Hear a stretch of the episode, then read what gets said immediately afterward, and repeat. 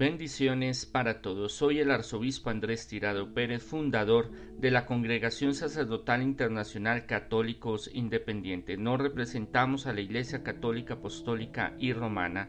Bienvenidos una vez más a una palabra tuya bastará para sanarme. Reflexiones diarias del Evangelio. Leamos el Evangelio. En aquel tiempo Pedro se puso a decir a Jesús, Tú sabes que nosotros lo hemos dejado todo para seguirte. Jesús le respondió, les aseguro que no hay nadie que haya dejado casa, hermanos, hermanas, madre, padre, hijos o tierras por causa mía y de la buena noticia, y no reciba en este mundo cien veces más en casas, hermanos, madres, hijos y tierras aunque todo ello sea con persecuciones, y en el mundo venidero la vida eterna. Muchos que ahora son primeros serán los últimos, y muchos ahora que son los últimos serán los primeros. Palabra del Señor, gloria a ti, Señor Jesús, que por medio de este Evangelio sean perdonados nuestros pecados, así sea. Muchos de los que son llamados los últimos serán ahora los primeros. Dios garantiza en este momento eh, hay un reproche y hay una eh, manifestación de Pedro o rectificación, tal vez, de qué es lo que han dejado por Jesús. Al misionar, al irse detrás de Jesús, han dejado muchas cosas atrás.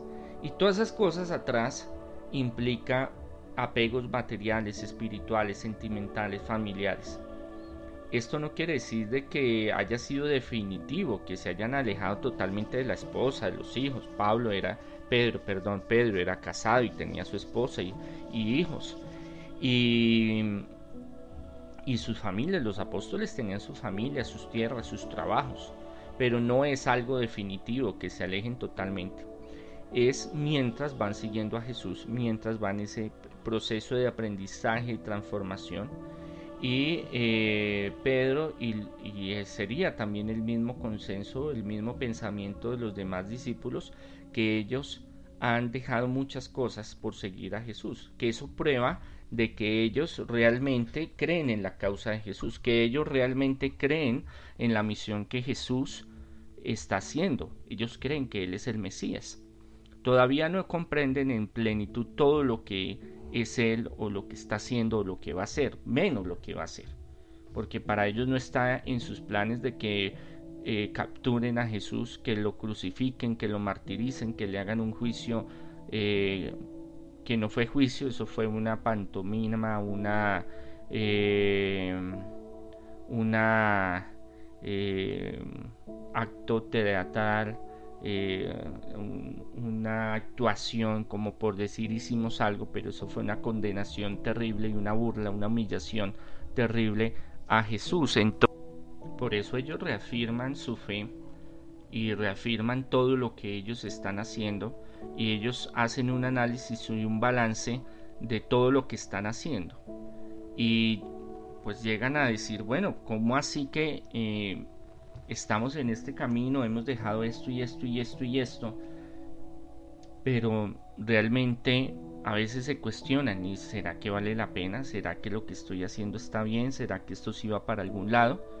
Por eso Jesús se les adelanta em, y les expone y claramente les dice el que haya dejado a madre, padre, esposa, hijos, tierra, va a recibir cien veces más en esta tierra, en este mundo material, aunque hayan persecuciones, es una profecía que Él les da, porque van a recibir muchas persecuciones del espíritu maligno que los va a perseguir a joderles la vida, como de los romanos, como de los propios judíos y, y aún de sus propias familias, que no van a querer que ellos sigan esa vida, pero que van a tener que renunciar a muchas cosas para recibir más cosas materiales. Y esa es una preconición de la iglesia primitiva, lo que llegará a ser en el futuro. Realmente van a consolidarse en muchas organizaciones, pueblos, ciudades, países, continentes, donde van a ser eh, hermanos, van a ser padres, van a ser madres, van a ser hijos, van a ser tierras. O sea, el proyecto de expansión de Jesús lo tenía muy claro y ahí se los dice a ellos, que ellos no lo entiendan en ese momento en plenitud, es otra cosa. Jesús les ratifica que ellos van a recibir muchas bendiciones en ese plano terrenal y la más importante, la que todos esperamos y todos estamos luchando es el reino de los cielos. Es algo que muchas veces nosotros eh, dudamos del poder de Dios, dudamos de lo que estamos haciendo, dudamos de ser buenas personas, bueno, pero porque a ese le va bien si es bien malo y yo hago las cosas bien, correcto y a mí todo es difícil, todo es complicado, porque siempre van a haber dificultades, va a haber persecución. En ese tiempo fue persecución romana, fue persecución judía, fue persecución del enemigo. Actualmente sufrimos muchas persecuciones estamos en la persecución de la pandemia, la persecución económica, laboral, la persecución de la guerra que se está viviendo en las calles actualmente aquí en Bogotá y en muchos países por la tantas medidas de restricción, por eh, la corrupción, por tantas cosas que estamos viviendo y experimentando. Sentimos esa persecución eh, espiritual, física, material, personal, de salud. Nos enfrentamos todos los días a muchas persecuciones. Por eso nosotros debemos de fortalecernos y debemos de creer en esas promesas que Jesús le da a los apóstoles, pero en extensión a nosotros, a todo el que crea en Jesús, va a recibir muchas cosas maravillosas, porque el, eh, estar en las manos del Señor, Padre, Hijo y Espíritu Santo, nos garantizan, nos eh, fortalecen, nos dan esa fuerza para entender de que puede ser que tengamos que renunciar a muchas cosas porque nuestra visión, eh, la, seguir la visión de Cristo no es fácil. Es eh, renunciar a muchas cosas que sentimos apegos y ese es un proceso espiritual que el Espíritu Santo va haciendo en nosotros, transformándonos, liberándonos eh, bendiciéndonos, transformándonos para que nosotros podamos llegar a el desapego a las cosas. No es que nos importe un carajo las cosas, no, nos importan muchísimo, pero ya no son fundamentales para vivir. Eh, el amor de pareja, el amor de hijos, el amor a los padres, el amor a la patria, el amor a la economía, al trabajo. Todo eso es algo muy importante que queremos, pero eh, nuestros ojos, nuestra mirada está en el Evangelio, nuestra mirada está en Jesús.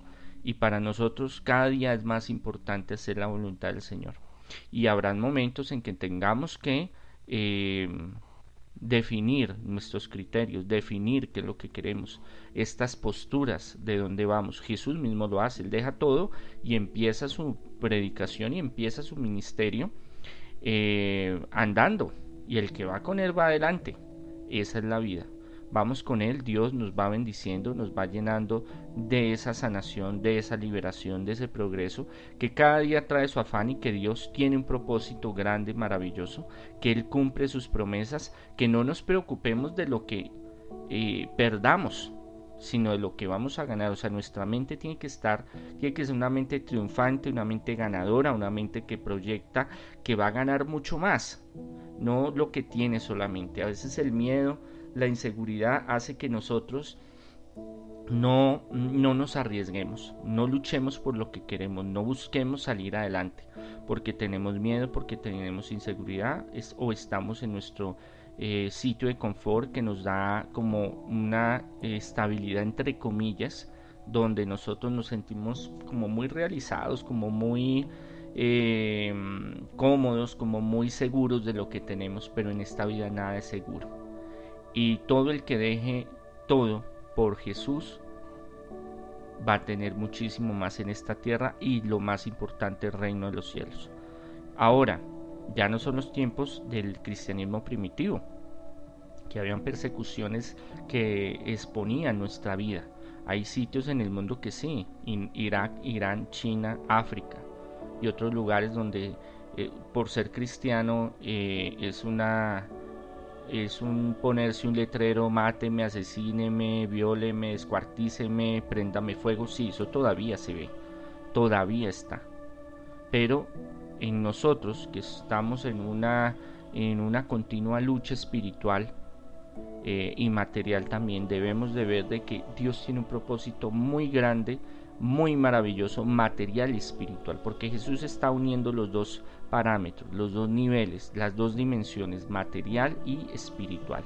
Material porque sabe que necesitamos el pan diario de cada día, porque necesitamos recursos, un buen trabajo, la salud, la familia, una casa, eh, vivir bien.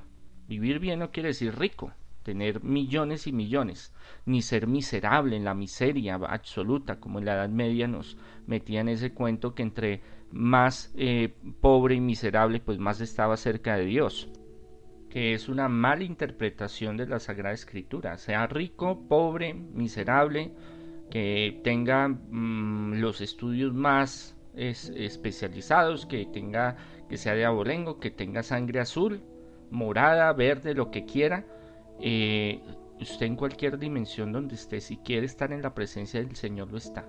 O sea, lo material no es impedimento. Tenga mucho, no tenga nada, o tenga poco, o tenga normal. Entonces, debemos de pedirle al Señor que envíe esas bendiciones materiales, espirituales. Debemos de pedirle al Señor que nos ayude a salir adelante, que nos ayude no solo a pensar en lo material, que es lo que humanamente más nos eh, llena de afán y de angustia, y más en estos tiempos de pandemia, más en estos tiempos de conflicto, de manifestaciones, de paro, de tantas cosas que se está viviendo al mundo entero, de desastres naturales, sino que a pesar de eso, que esos son esas persecuciones que habla Jesús en diferentes áreas del ser, vienen momentos maravillosos, materiales y espirituales. No siempre va a ser oscuro, no siempre vamos a estar mal, no siempre va a estar esta pandemia, no siempre va a estar la ruina sentimental, la ruina económica, la ruina de salud. No, van a haber muchas bendiciones si creemos y confiamos en lo que nos enseña Jesús, en lo que nos muestra Jesús, en lo que quiere Jesús de nuestra vida, porque ahí está la clave del éxito, de la prosperidad, de la abundancia material y espiritual. Yo soy testimonio del poder de Dios. Yo estuve en la miseria absoluta, prácticamente estuve en la pobreza muchos años, en la niñez, en la juventud, algún, algo también en la adultez. Por eso hay un libro que yo escribí que no está todo mi vida, pero algunos apartes, que se llama Mi vida como exorcista y ahí pueden encontrar algunas eh, circunstancias que viví muy amargas, difíciles en la vida. Pero si yo me hubiera quedado en esas circunstancias y no hubiera luchado por salir adelante, no estaría en, los, en el lugar que estoy en este momento. No soy muy rico, no soy muy pobre, vivo cada día trae su afán, cada día trabajo por el pan de diario de cada día. Cada día busco salir adelante, ganar espiritual primero que todo y material también tener una vida digna, una vida bonita. He tenido, Dios me ha dado grandes bendiciones, grandes milagros a mí y a muchísima gente que ha estado en el camino mío, eh, que Dios ha obrado milagros extraordinarios en la vida de ellos y en mi vida. Entonces yo soy testimonio, yo hablo realmente del poder que Dios tiene, de lo material y de lo espiritual, ya que ustedes saben que yo soy eh, exorcista, ¿no? Yo me dedico hace más de 20 años al Ministerio de Liberación y Exorcismo y he visto cosas, eh, fenómenos paranormales indescriptibles, cosas que la ciencia no tiene como poder explicar, pero que las he visto, las he vivido y otros las han vivido. Y ver todos los días los milagros, no solo extraordinarios que a veces esperamos, sino los milagros ordinarios, todos los días Dios obrando, haciendo milagros, trayendo bendiciones a mi vida y en la vida de los demás. Me siento realizado, me siento feliz, lleno de, alegría, de felicidad. He pasado momentos muy terribles en salud, terribles en economía, terribles en muchas áreas del ser. Pero de eso, de esas persecuciones, como Jesús llama, eh, me ha levantado, me ha llevado en victoria, me ha llevado a momentos maravillosos, me sigue llevando. En este tiempo he sido muy bendecido en todos los aspectos. He visto la mano de Dios poderosa en mi vida y en la vida de muchos otros. Entonces se cumple sus promesas, se cumple lo que Él tiene predestinado para cada uno de nosotros si seguimos sus reglas, si seguimos su conocimiento, si creemos en Él totalmente, si lo dejamos eh, actuar en nuestra vida y si creemos totalmente en lo que Él promete, en lo que Él dice, en su poder, dejar actuar su poder en nosotros es algo que nos va a llenar de alegría, de felicidad, que vamos a recibir mucho de lo material, créamelo, tengan la plena seguridad, lo material llega, lo espiritual es lo más importante, es lo que nos vamos a llevar a la vida eterna. Y es desde acá, desde este momento. Así como luchamos por lo material, debemos de luchar por lo espiritual, porque es lo que nos vamos a llevar y lo que vamos a disfrutar en el reino de los cielos.